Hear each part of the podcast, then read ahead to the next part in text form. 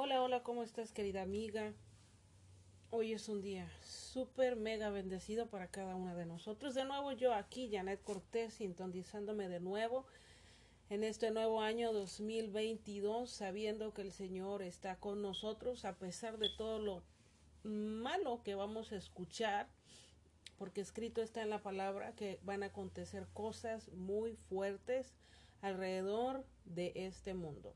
Por lo tanto, que cuando nosotros tenemos la información, no debemos de tener miedo.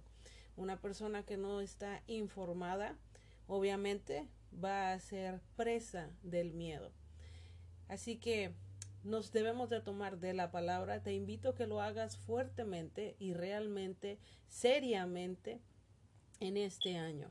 Tú y yo tenemos un compromiso muy grande y es nuestra relación con el Dios con el Creador, con el dueño del universo, con el Rey de Reyes y Señor de Señores. Te mando un abrazo muy fuerte. Qué bueno que nos estás sintonizando en este día.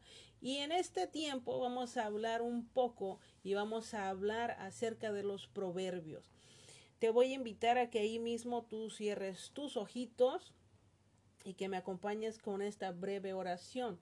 Padre Santo, te damos gracias. Espíritu Santo, gracias porque pones en nuestro corazón hablar de la persona más importante, el Dios de nuestras vidas, el Dios que nos amó primero, el Dios que nos buscó primero y el Dios que siempre espera por nosotras. Espíritu Santo, toma control de este tiempo, abre nuestro corazón y que esta boca sea utilizada para anunciar las buenas nuevas de Jesús y de la palabra que sigue viva, eficaz y, sigue, y se sigue cumpliendo al pie de la letra. Te damos gracias en el nombre de Cristo Jesús. Amén, amén. Pues bien, vamos a meditar en, los, en el libro de Proverbios en este nuevo episodio. Y vamos a recordar, si tú tienes tu Biblia por ahí, si no la tienes en papel, pero tal vez la tienes digital, en este momento te pido que la abras o cuando tengas un rato eh, libre, tengas el tiempo para meditar y leerlo tú personalmente. Siempre te voy a recordar algo y te recomiendo seriamente esto. Lo que yo pueda hablar, siempre lo hago pidiéndole a Dios que cada palabra sea de una manera sabia y que mi corazón sea limpio, para que pueda hablar con denuedo la palabra del Señor pero nosotros, nuestra responsabilidad es que la información que escuchamos o obtenemos de segunda mano, vayamos al lugar indicado donde está la primera información y que nadie nos engañe. Así que yo te invito a que cuando tengas tiempo, después de escucharme, eh, tengas el tiempo necesario y la osadía de ir y abrir tu Biblia y ponerte a meditar. Porque voy a compartirte algo que sale de mi corazón ahora, pero Dios también a ti te habla. Y tal vez que cuando tú abras la palabra del Señor y empieces a meditar y a leer con tranquilidad cada parte, cada versículo de lo que tú lees, Dios también te va a hablar. Si tienes alguna amiga o alguna persona de trabajo familiar que tú sabes que esto le va a bendecir, compárteselo, pónselo en su muro, y así en sus redes sociales.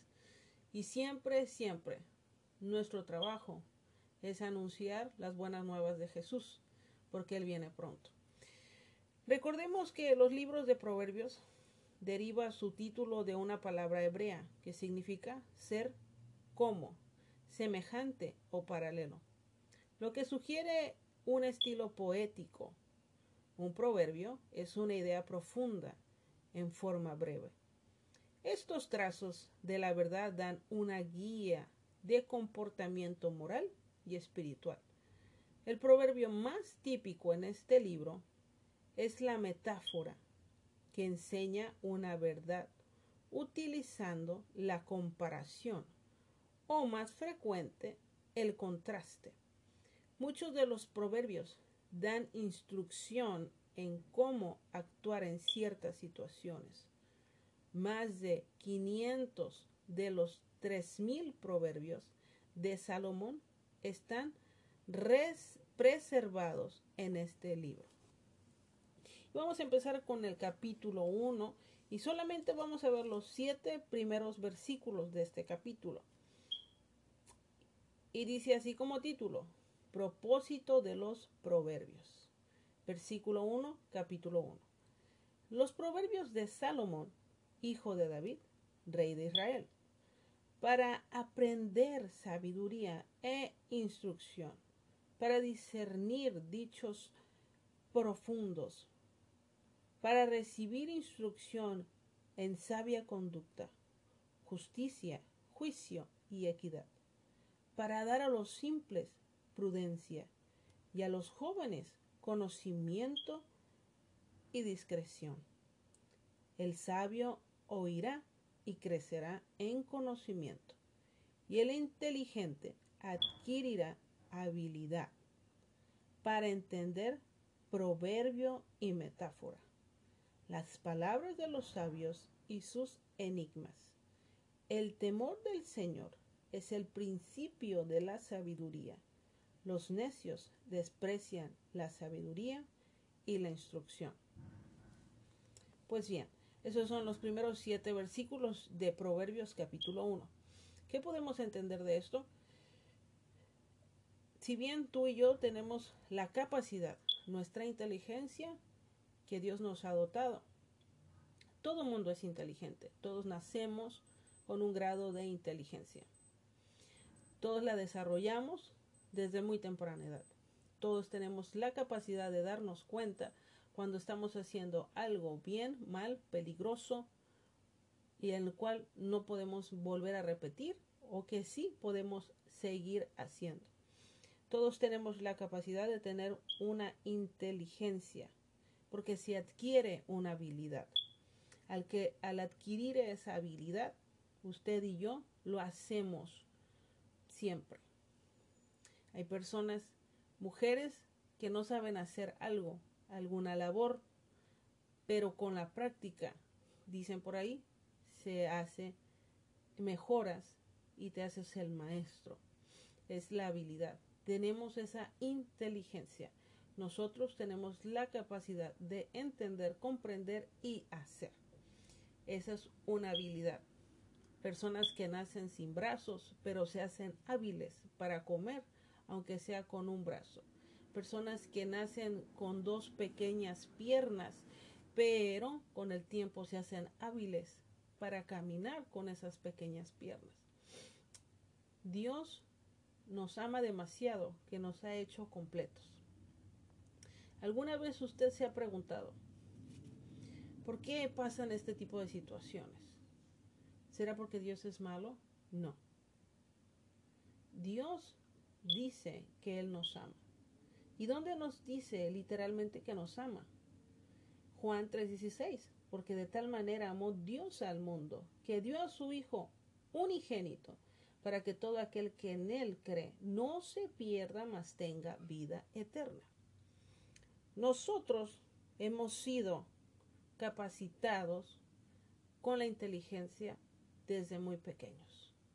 Y usted y yo, como seres humanos, no podemos ser ignorantes, porque si la palabra dice que de tal manera amó Dios al mundo, la primera persona que nos amó fue Dios. ¿Y qué hizo? Nos entregó a su Hijo, por amor. No nos preguntó que si queríamos que lo enviara. Él dijo, yo lo voy a enviar porque yo te amo. Hay un propósito, hay un plan, sé lo que va a pasar. Y porque te amo, lo voy a enviar a Él, a mi Hijo. Pero ¿qué tenemos que hacer? Creer en lo que Él hizo para que nosotros podamos tener al Jesús y a la vida eterna. Así que nosotros cuando entendemos, y dice el proverbio versículo 2, para aprender sabiduría e instrucción, para discernir dichos profundos, para recibir instrucción en sabia conducta, nosotros somos las personas a las cuales Dios eligió para que nosotros también tengamos su sabiduría y podamos estar en su instrucción y podamos discernir dichas cosas. Y dice, vamos a tener una conducta sabia, Vamos a ser unas personas justas. Vamos a tener un juicio y vamos a ser equitativos. Vamos a tener una equidad para que lo que pensamos y hacemos seamos personas justas. Y dice versículo 4, para dar a los simples prudencia y a los jóvenes conocimiento y discreción. Todos tenemos ese punto. Hay personas que usted va a decir, qué gente tan imprudente, qué imprudente fui, hablé cuando no tenía que hablar, actué cuando no tenía que actuar. A los niños normalmente nosotros les decimos, no seas imprudente. Yo les digo imprudente a mis hijos. A mí de pequeña me decían otra palabra. No sé si a ti te decían, no seas tonta o no seas bruta o así no se hace, no piensas. Entonces, imprudencia es literalmente las demás palabras, pero en una palabra más, más adecuada, ¿no? No seas imprudente. Y hay personas que seguimos actuando como niños. Somos imprudentes para hablar, somos imprudentes para dar un ejemplo, somos imprudentes para decir un chiste, somos imprudentes para hacer un comentario, somos imprudentes para extender un chisme del cual ya no se tiene que extender porque ya se le puso demasiada crema a los tacos, como decimos nosotros los mexicanos. Entonces usted y yo debemos de ser prudentes. Y dice aquí la palabra del Señor. Y a los jóvenes conocimiento y discreción. ¿Por qué habla de los jóvenes? Porque nosotros cuando éramos jóvenes pensábamos, ah, yo quiero hacer esto, yo quiero hacer lo otro, yo voy a estudiar, yo voy a trabajar. Pero otros no teníamos la posibilidad de pensar qué hacer en el futuro, porque tu presente en ese momento, en esa edad, no era tan lindo. ¿Y qué hacías? Eras discreto, discreto para no contar tus sueños, porque tal vez lo que se vivía en casa, ni tú te la creías. Así que si usted tiene un joven o conoces a un joven, te voy a pedir un gran favor. Siempre, siempre que sea necesario, recuérdale, tú eres un joven, pero eres un joven en el cual Dios te ha dado conocimiento y te ha dado discreción. Toma la palabra. Y a veces los jóvenes nos comemos muchas cosas, no las decimos. ¿Por qué? porque decimos, ay, es que soy penoso. No, simplemente eres discreto. Porque uno tiende a pensar, no creo que esa persona me entienda. A lo mejor va a pensar que estoy loca, a lo mejor va a pensar que estoy soñando demasiado, a lo mejor me va a decir, bueno, hijo, tienes que estudiar demasiado, tienes que trabajar demasiado, tienes que sacrificar demasiado, está demasiado alto ese, ese sueño pero no hay que matarle su sueño. Nosotros, como adultos, hay que ser discretos también y decirle, vale, tú puedes. Sí, confía. Vamos a esperar en el Señor. Vamos a creerle al Señor. Porque si Él dice que nosotros somos la niña de sus ojos y Él está siempre pendiente de nosotros y la palabra dice que si los pajaritos no tienen preocupación por qué han de comer o cómo han de vestir, también nosotros debemos de creer que Dios está con nosotros. Fíjate lo que dice Romanos 5:8, pero Dios muestra su amor para con nosotros, en que siendo aún pecadores, Cristo murió por nosotros. ¿Qué es lo que vemos ahí? Que Dios muestra su amor para con nosotros, lo muestra todo el tiempo. Dios es discreto. ¿De qué manera es discreto? De que Él conoce todo lo que hemos hecho, nuestros pecados anteriores, actuales y futuros. Y Él es discreto. Por esa razón es que Dios, el Padre, es discreto. Él sabe lo que hemos hecho, pero Él tiene discreción. La palabra dice que a los jóvenes les dará conocimiento y discreción. Todo lo que Él nos brinda es porque Él lo tiene. Así que vamos a terminar con este proverbio. Capítulo 1, versículo 7 dice, el temor del Señor es el principio de la sabiduría. Los necios desprecian la sabiduría y la instrucción. Vamos a recordar este verso.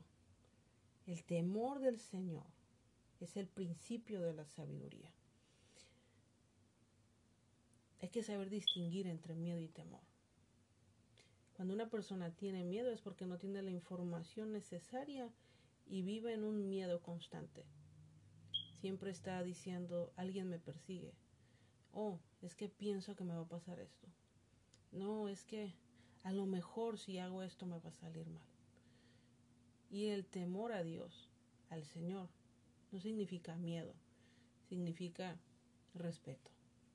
En una palabra sencilla, respeto. ¿Por qué?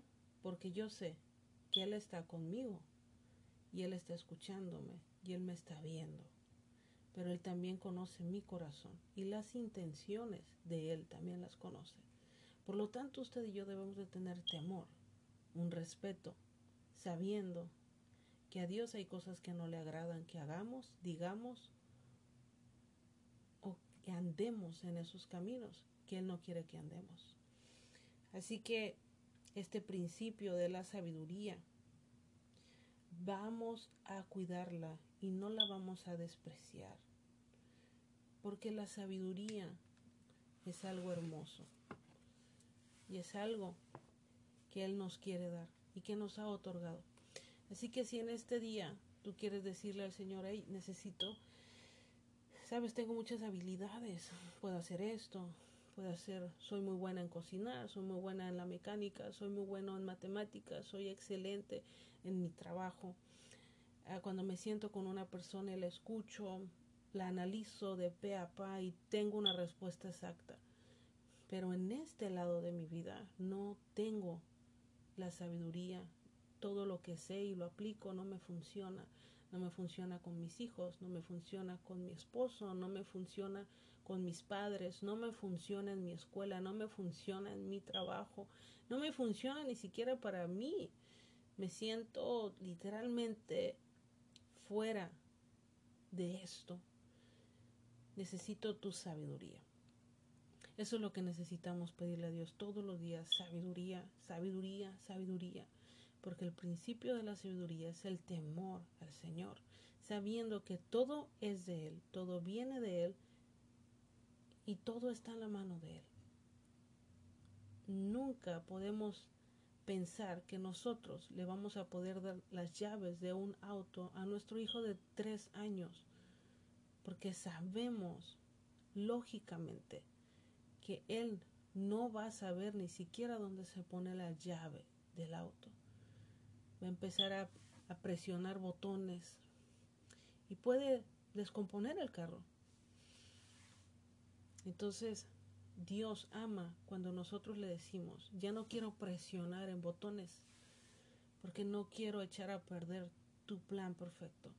Dame tu sabiduría para hacerlo bien y para que tú te sientas como el Padre cuando sabes que el Hijo vino a ti primero, antes de, y te preguntó, y te pidió una opinión y te dijo qué pensabas y, y, tuve una respuesta fenomenal y ese consejo lo escuché, lo llevé a, cabo, lo apliqué y, vi un resultado como padre.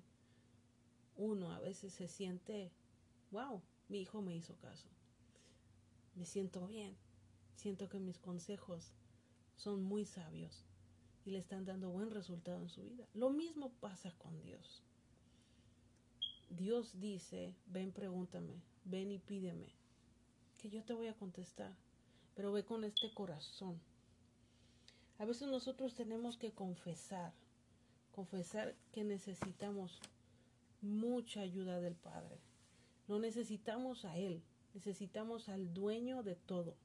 Si primero vamos a Él, si entendemos quién es Jesús en nuestras vidas, vamos a poder comprender, porque todos en realidad hemos pecado. Y el pecado nos separa literalmente de tener una relación con Dios.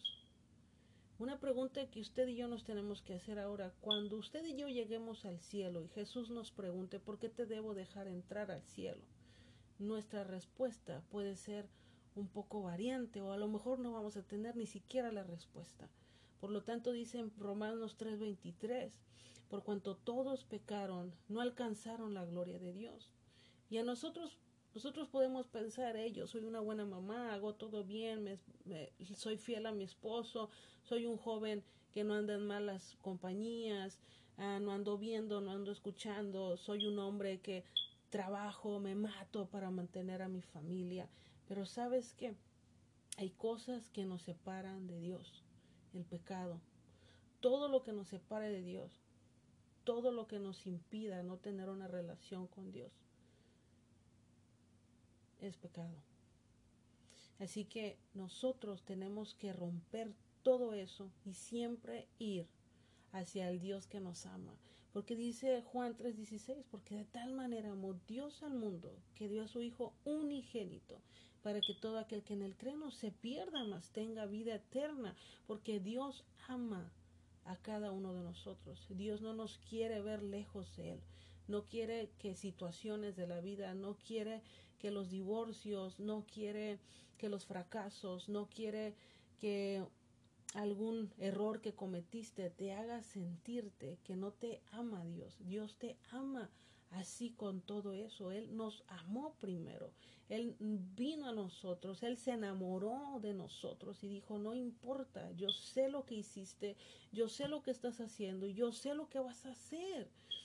Tu pecado no me hace sentirme que no te puedo amar, pero necesitas reconocer que hubo un Jesús que murió por ti. Y ese es el Hijo de Dios, el Jesús que murió por nosotros. ¿Qué dice Romanos 5.8? Por, pero Dios muestra su amor para con todos nosotros, en que siendo aún pecadores, Cristo murió por nosotros. Literalmente te está diciendo que Él sabe que todos hemos pecado, que todos tenemos algún, alguna cosa escondida. Pero Él envió a su Hijo y dijo, Cristo murió por ustedes. Cristo, mi Hijo, quiso morir por ustedes. Reconoce esa muerte, reconoce que hay un Jesucristo que quiso morir por ustedes. Mi Hijo se quiso subir a la cruz. No lo hizo simplemente porque se veía bonito ahí arriba, porque era parte de una historia. No, nosotros debemos de aceptar que hubo un Jesucristo que decidió subirse a la cruz por amor a nosotros. Cuando nosotros comprendemos eso y recibimos a Jesús, entonces nos dice en Romanos 10, 9, que si confesamos con nuestra boca a Jesús por Señor y crees en tu corazón que Dios lo resucitó de entre los muertos, serás salvo. Tenemos que confesar. Tenemos que confesar que Jesús murió, que Jesús murió por nosotros y decirle, Jesús, yo, yo acepto tu crucifixión, yo acepto que tú decidiste por amor a mí. Y decirle al Padre, gracias, Gracias porque Jesús, tu Hijo, quiso hacerlo. Y recibo a Jesús. Cuando nosotros recibimos a Jesús, literalmente somos salvos. Dice en Juan 1.12, pero a todos los que le, le, recibieron, les dio el derecho de llegar a ser hijos de Dios, es decir, a los que creen en su nombre todos tenemos, todos tenemos, todos tenemos el camino abierto a través de Jesucristo.